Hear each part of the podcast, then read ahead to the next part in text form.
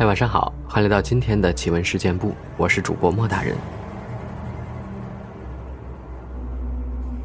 这世间的许多东西不是我们的时候，我们勿要去留恋。还是说说妇产科的故事吧。有个少妇因为习惯性流产，在我们医院妇产科已经是常客了，打了许多保胎药，始终保不住。因为年轻时候可能人流做多了。把身体的底子搞坏了。过了一阵子，中西医结合治疗，这位孕妇其实算很执着的，要孩子的心很迫切。再来的时候，居然怀孕已经六个多月了，肚子也大了起来，脸上堆满了幸福的微笑。夫妻两个人都很愉快。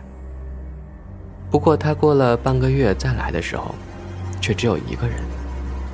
他惊叫说：“感觉不到胎动已经有一天了。”那时候我们立即给他做了妇产科 B 超，宝宝胎心也不动了，跟他说没有希望了，要拿掉的。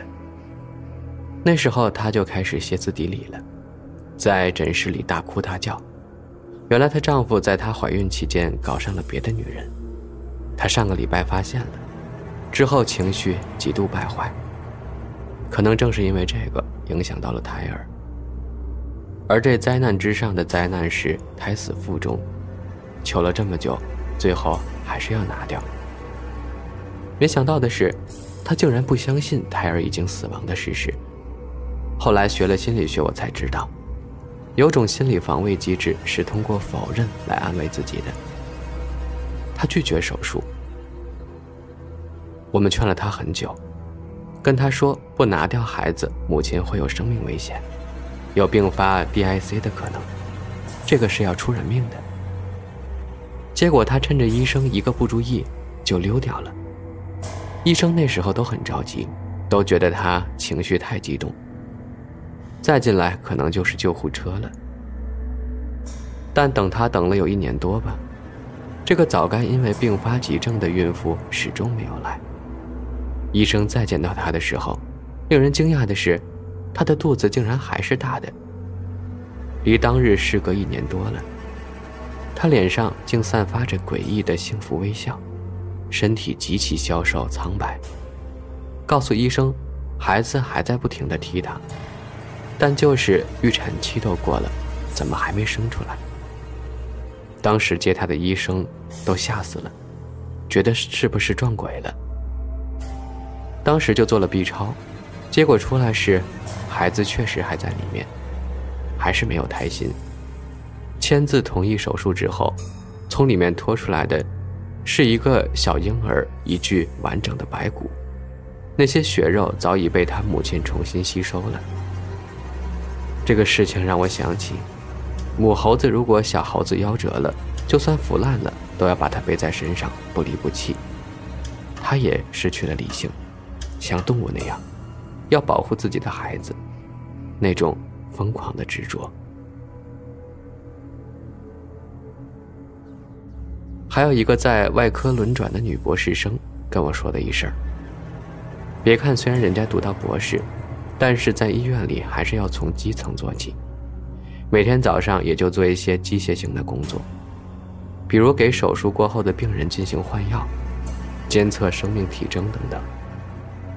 那天他去给这个垂危的老病人换药，老病人患的是克罗恩氏病，是一种肠道炎症性疾病。患这种疾病的患者一定要用激素治疗，来抑制他机体自身的炎症反应。激素有副作用，就是长期运用后，患者容易并发感染。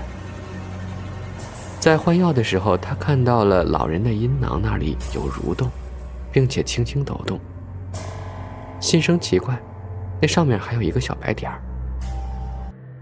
年轻天真的他以为那个白点是个脓包，就用钳子去挑破。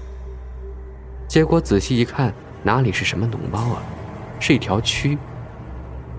他耐着恶心，壮着胆子把蛆夹了出来。这一夹可不得了，那个口子变大了。他顺着那个洞口望进去，差点晕过去。深深的洞里面。拥挤缠绕着许多许多蛆，密密麻麻的。他吓得赶紧叫了一个男医生来，把这个患者送到手术室。在无影灯下，掀掉了阴囊的表皮。原来这个患者的睾丸已经被铸成了蜂窝状。由于长期激素的运用，机体抵抗力下降，连苍蝇都会在他的阴囊里产卵了。八十年代的时候，去边疆支援的一个大学生因为精神状况差被送回了上海。这个事情是在读书的时候老师说的。这个大学生在校期间成绩优良。表现一直不错，但去了边疆后就发生了一些奇怪的事儿。原本活泼开朗的大学生变得沉默寡言，每天面对着角落偷偷坐着，有时候还一个人偷偷的落泪。每天睡觉超过十五个小时。这些异常的举动引起了老师的怀疑，就和他谈心，谈了好久都不愿意说出真话。最后，老师答应让他回上海，他才说出原因。他说他中了巫蛊，每天都会见到奇怪的东西。有一天见到从天上飘下来一根很长很长的丝带，将他的脖子缠起来。他觉得是假象，是幻觉，但是那种透不过气的感觉也太真实了。后来，这位同学回到了上海，状况急转直下，每天发着高烧。而且有剧烈的头痛，昏睡的时间接近二十小时。醒着的时候就说许多白色的人围着他走转圈儿，而且每个人都有三张脸。送到医院查体，却也查不出什么问题。很可怜，头疼的时候就拿脑袋撞墙。好好的一个人才呀！后来这个大好青年进入昏迷，不久人就没了。由于他本人是学医的，死前也同意尸体做病理解剖，一时不希望自己死得不明不白，因为他始终不相信巫蛊真的能把他逼到死亡线上，一定是某种不为人知的疾病。尸体的病理解剖是一种通过对尸体的各个器官的仔细检查、病理切片观察来证实所得疾病的性质和程度的。不过这个过程极其恶心和暴力。以前看录像，我们这帮学医的都恶心的想吐。最恐怖血腥的莫过于处理舌头的部分，从下颌骨把舌头拉出来，然后将腹腔、胸腔打开，将食管、胃、大小肠一溜全部拉出来。话说，即便经过了这些过程，还是发现大学生的身体是干净的、健康的。那理由只有一个，真相在还没有查的那个部分。还没有检查的是大学生的大脑，这个部分也是病理学家最后查的部分。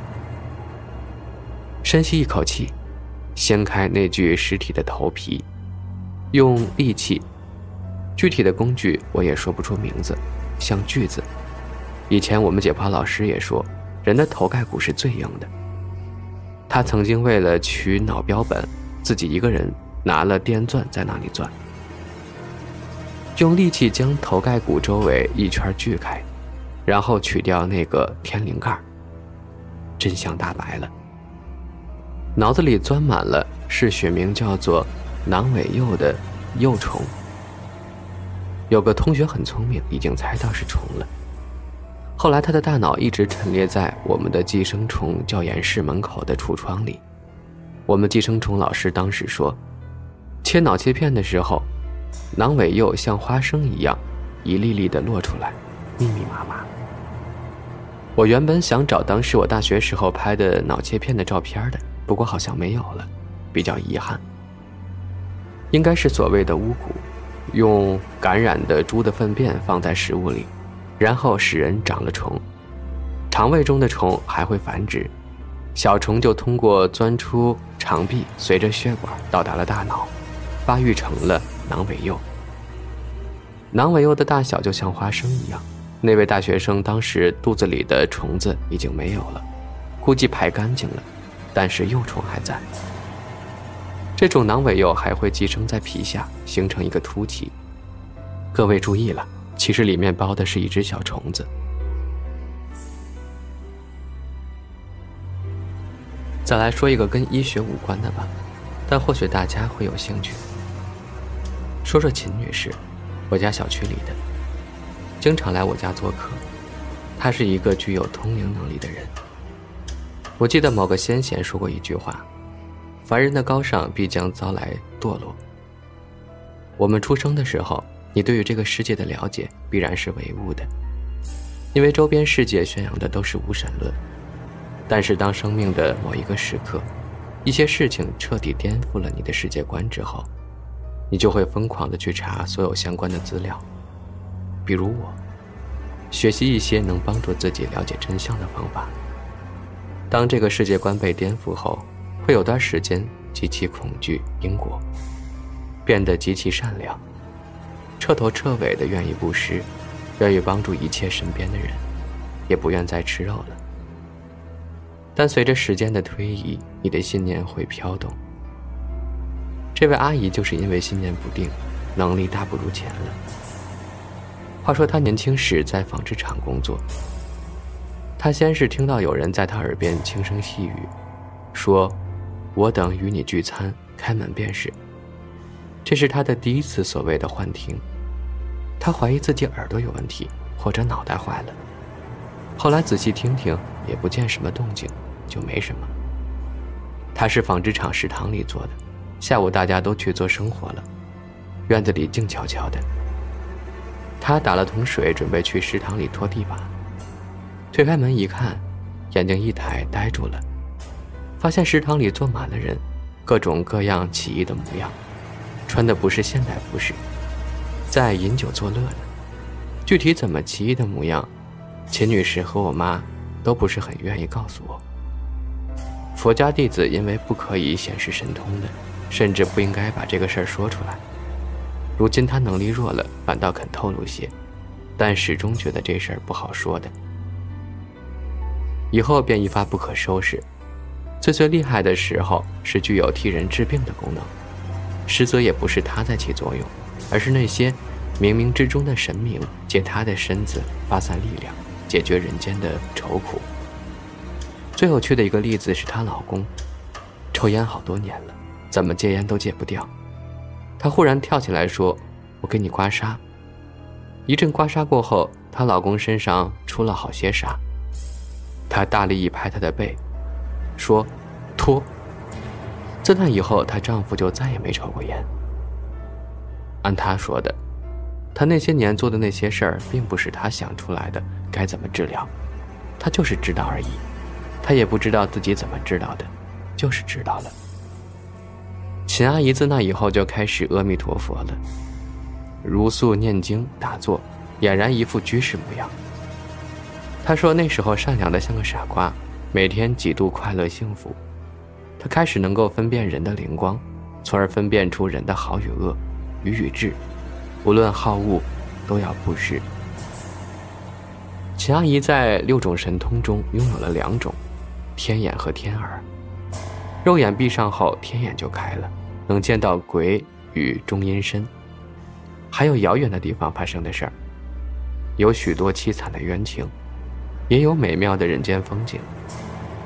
讲到这里，我估计大家都不信了，因为太悬了。直到我跟那个婆婆的儿子面罩面前，我也觉得这个秦阿姨哪里怪怪的，所以我理解佛教概念中的六通。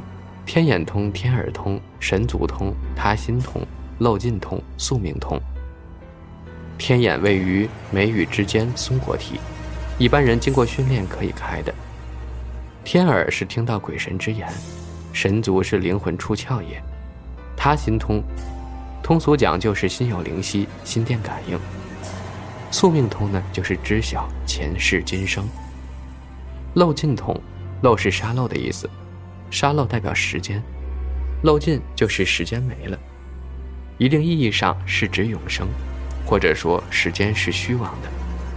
这个有点和量子物理学中的概念相似，因为当物质缩小到微观概念时，时间是无意义的。一个物质在同个时间点可以出现在两个以上的地方。学过大学物理的应该了解吧。